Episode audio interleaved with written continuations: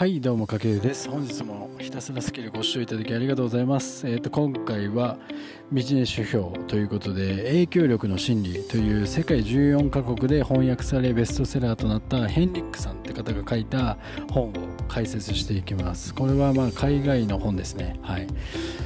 で影響力って心理影響力の心理影響力って聞かれたあなたは何て答えますか、まあ、人に聞かれたらこうちゃんと説明するってこと難しくないですか、まあ、影響力と聞くとね、まあ、ビジネス界でもこうインスタグラムでも、ま、インフルエンサーと呼ばれるこう影響力のある人が、ま、たくさんいるわけですけれども、ま、僕もそうですけど影響力っていうこうワードの上っ面部分だけしか多くの人は、ま、理解してないのかなっていうのがま現実ですよね。でなのでこのその意識のままなんとなくこう自分に影響力をつけたいと思いながらこう今ねあなたもそうですけど自分のビジネスや SNS での発信をしてファンを増やしているとしたらその行動は非常にもったいないですね。はい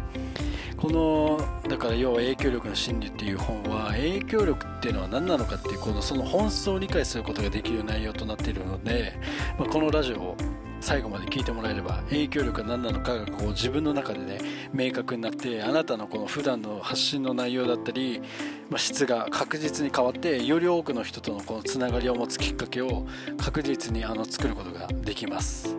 はい、でこのチャンネルあのこの番組ではね年間約288冊のビジネス書を、まあ、読む僕が、まあ、本から得た学びや知識をこう独自の視点で、まあ、自分のビジネスや人生のスキルアップに生かせる形で、まあ、あなたにシェアしていく番組でもあります、はい、でちなみに僕は現在ね美容師歴16年目の現役で美容師をしながら、まあ、今副業ビジネスでブログやサイトを運営して、まあ、月約、まあ、7桁ほどの収入を得ながら、まあ、年間、まあ、結構ね多くのビジネス書を読んでこう学びにね投資しているビジネス好きな僕は人間です。はい。で、なぜ僕がね、この影響力の心理っていう本を手に取ったかというと、僕自身も今やっ働きながら、あの、個人で稼ぐために、自分ビジネスを育てている過程で、まあ、このインスタグラムだったりね、ツイッターなど様々な、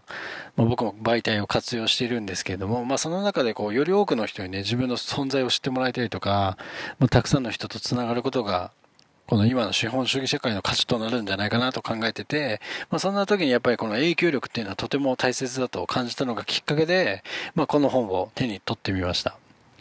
で、もちろんね、僕自身もこの本を読むまでは影響力っていう言葉のワードは知ってるけど、やっぱ表面的な部分でしか理解した気になってたんですけど、それっていうのがやっぱめちゃくちゃ間違いで、まあ、この本の本質に触れることができて、とても良かったなと、うん、深い学びが得ることが本当にできました。なので、もし今あなたがね、例えば影響力の本質を理解して自分のビジネス、ビジネスに活かしたいとか、まあ、自分にファンをつけてビジネスを大きくしていきたいとか、まあ、世の中にね、自分の主張を多くの人に届けたいっていうこう強い願望を持っている人には本当に特におすすめです。まあ、もちろん、見方を変えれば、この子供の教育のためにお母さんが読んでもとても学びになりますし、職場でまあ部下を持つこう上司の方が読んでもいいしと、こう人生の様々な場面で応用が効く一応内容となってますので、はい。というわけでまあ早速、ちょっと気になってた、ま、この本のタイトルでもある影響力っていうのは何なのかっていうところの本質に触れていきますと、影響力の本質っていうのは、他者を巻き込んで自分の得たいものを獲得する。そして自分が目標とするところまで連れてってもらうことが影響力の本質。つまり影響力っていうのは決してこう一人ではあの、身につけることができないんですよね。要は他者ベースで自分の夢や目標を叶えるための、まあ、心理術ということですよね。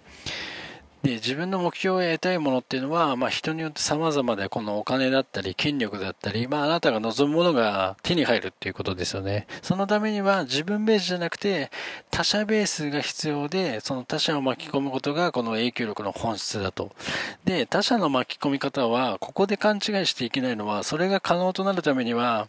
相手が望む形がとても理想で、要は相手を洗脳したりね、圧力、圧力をかけたりするってことじゃないってことを理解しようしようしましょうってことですよ。つまりこの相手の意識がない無意識の領域にある人の感情や振る舞いに影響を与えることが影響力のここで言う本質だっていうことです。で、心理学に関する本っていうのはね、結構書店に行ってもらえば分かるんですけども、たくさんあって、まあその中でもこの本はあの人の無意識レベルに影響を与えるをテーマに、この著書さんが実際に行っているこのコミュニケーションや仕草を活用した、まあ、役立つテクニックをこの60個めっちゃあるんですよ、60個。を4つの章に分けて、一応学べる内容となってます。で、まあ、サクッと説明すると、まあ、潜在意識で場を支配する方法だったり、科学的に人をし、人を支配する方法だったり、まあ、周囲の思考に影響を与える言葉の使い方だったり、周りの人があなたに手を貸したくなるような、まあ、環境づくりなどが本当学べます。これ、まあ、聞いてるだけで結構ね、読んでみたくなりますよね。うん。で、読、僕も読んでて思ったんですけど、ああ、これ気づかないうちに自分でも使ったことがあるとか、あと周りで使っている人見たことがあるだったりのテクニックもあることがあの発見できます。で、ここでちょっと全てね、話してしまうと長くなってしまうので、いくつか内容の中でとても学びになったテクニックだけ、えっ、ー、と、僕がご紹介しておくと、一つがね、これも面白かったんですけど、繰り返し聞いたことが真実になるっていうトピックがあって、要は多数派の意見が正しいという事実。つまりそれというのは聞き慣れたメッセージほど何度も語られた物事が事実になるっていうことですよね。まあ今2020年で2019年トレンドといえばタピオカがめちゃくちゃ流行ったじゃないですか。で、タピオカは美味しいってこう周りの人からたくさんあなたも言われた経験ってありますよね。で、そのタピオカが美味しいっていうこう繰り返し聞いたことっていうのはあ、本当にタピオカは美味しいんだっていう、こう、たくさんの人の意見が正しいっていう事実として人は無意識に受け止めてしまうんですよね。でも実際に飲んでないから本当に美味しいかどうかっていうのは絶対わからないわけじゃないですか。ただ、こうやってここの心理、影響力の心理っていうのはこの聞き慣れたメッセージ、ここで言う、例えばタピオカは美味しいっていうメッセージを何度も聞いていると、その何度も語られた物事があなたの事実になってしまうと。要はこれは無意識的にあなたの、あなたが影響を与えられてしまっているってことなんですよね。で、そういう聞かされると、タピオカは美味しいって聞かされると、結局、ああ、美味しいんだって自分も飲んで行動しちゃうっていうこと。まあ、それをここで言ってるってことですよね。で、それがなぜ起こるかっていうと、人は他人の考えに基づいて自分の意見を形成している。なぜなら、すべてのことをこう自分で判断するっていうのは人はね、時間がかかりすぎるから嫌なんですよね。だから僕たちっていうのは一つの指標として、こう多数派の意見だったり普通の基準、この二つはすごく大事で、多数派の意見だったり普通の基準が最善の意見だと信じているんですよね。で、そこで最も大事なのが、どれほどこう聞き慣れているかが重要視されると。要はタピオカが美味しいっていうのはもう何度も多分耳が痛くなること聞かされてきたことがあると思うんですけども、その、そのタピオカ美味しいっていう聞き慣れてることが超重要で、誰が話すかっていうよりも、例えばね、タピオカの人気店の店長が話す、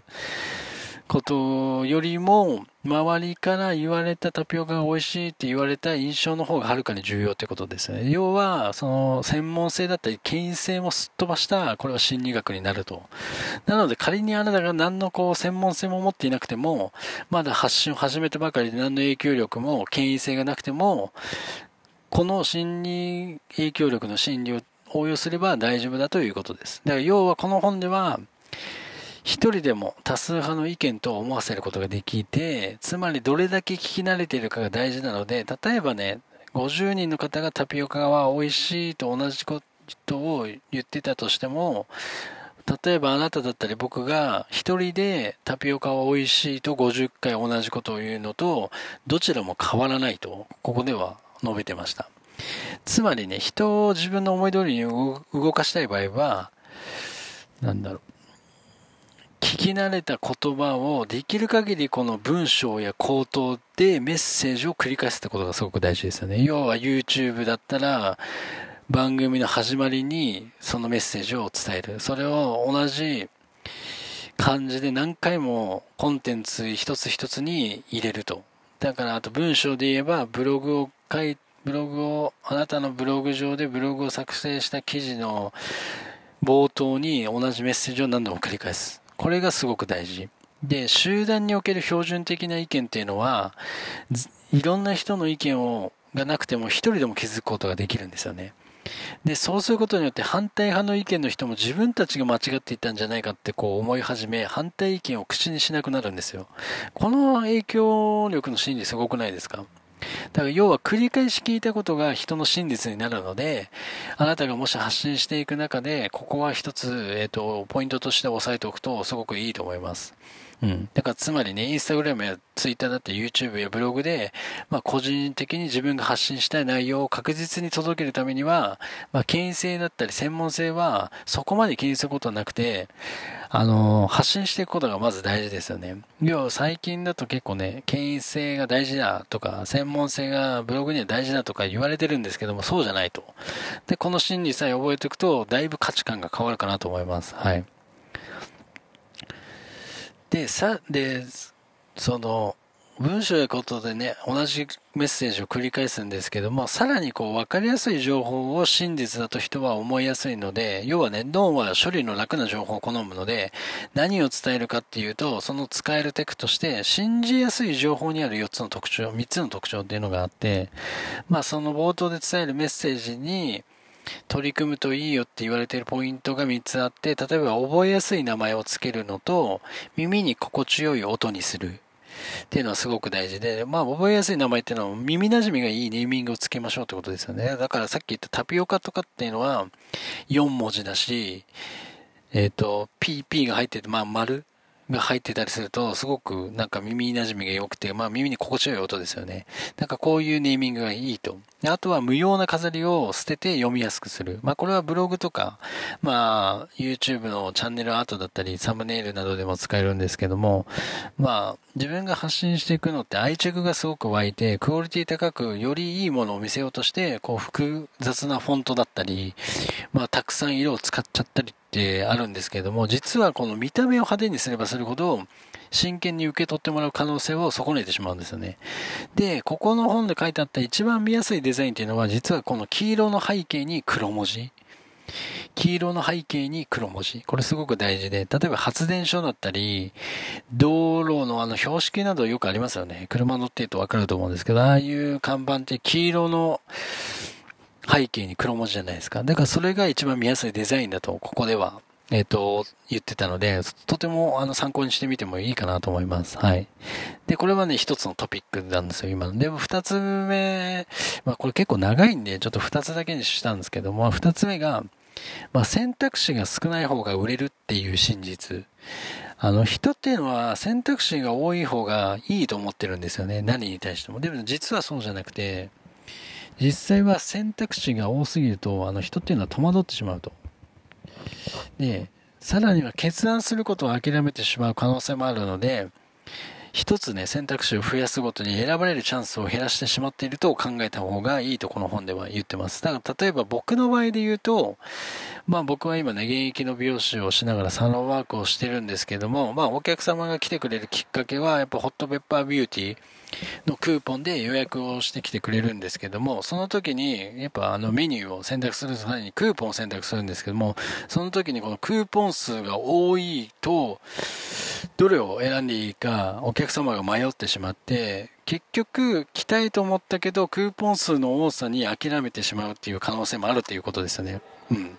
だからつまり、ここで僕がどんな対策をすればいいかというと、ホットペッパービューティーのクーポン数の選択肢、あの、メニュー数を減らすってことが、ここでも言ってたんですけど、選択肢を絞るってことがすごく大事。で、もし仮に、まあこれは僕のビジネスに限らずね、どな、どなたのビジネスでも使えるんですけども、例えばそんな中でももしね、絞れない場合はどうするかっていうのもここでは書いてあって、あの、そこが何でかというと、一度に全ての選択肢を提示しないこと。要はね、選択肢がこう9つある場合、まずは3つを提示して選んでもらう、選んでもらうんですよ、1つを。で、その選んでもらった1つの中からさらに次の3つを提示してまた選んでもらう。だから要は3つ選択肢があったら1つ選んでもらったら次の3つに選択肢が移っていくっていうシステムですよね。で、これなら9つ選択肢をね、でも相手からしたら3つの中から選んでる印象になるので、そういった方法もあると。で要はまあメニューでも何でもあなたのサービスでもいいんですけれども、なんかたくさん数があるものだったら選択肢を少し絞めるっていう意識もしても、すると、これが影響無意識のうちに影響してくるってことも覚えておくと損はないかなと思います。はい。ちょっとね、長くなっちゃったんですけど、まあ、またちょっと、この本本当に読んでみてください。すごくいいです。で、最後にもう一度だけおさらいすると、この影響力の本質っていうのは、他者を巻き込んで自分の得たいものを獲得する。で、自分が目標とするとこまで連れてってもらうこと。この二つが実現できる心理術だということですよね。つまりこう自分の目標や夢の成功に必要なパワーっていうのは、自分に身に、自分でね、身につけるものじゃなくて、周りの人から与えてもらうもの、それがこの影響の心理につながってくると。で、この影響力っていう本質を学んでね、身につけることで、あなたもこの最小の努力で人を味方につけて、相手があなたの夢や目標を、達成を叶えてくれるってことです。だからつまり影響力っていうのは、自分一人じゃ何もできないんですよね。人を味方につけてこそ初めて実現が可能となっているので、まあ、それが学べる一冊です。で、この本はね、本当にもう一度読んだだけじゃ、全て理解できる内容じゃないです。それぐらい中身が濃いので、僕もね、もう年間結構ビジネス書読んでるんですけども、それでもね、一度では全てを理解することはやっぱりできなかったです。なので、マジこれね、一度購入して何度も、ちょっと見返して影響力のための心理学を本当に身につけてもらえたら、あの、嬉しいです。この本はね、本当にちょっと共感したいですね。みんなに読んでほしい。はい。で、というわけでね、今回は影響力の心理という本の解説をさせていただきました。まあ、影響力の本質が、まあ、こう、理解できる心理術を知ることは、こう、あなたの人生の成功や夢の達成には絶対に必要不可欠な要素だと思います。僕もこの本を読んでそう思いました。で、それがね、さらにあなたのこの日常の今やってるね、発信の質を高めて確実にこう影響力をつけられる学びを得られる点では、この本いくらだろう？多分1500円ぐらいですよね。で、手に入る情報としてはめちゃ有益なので、ぜひあなたにも本当におすすめです。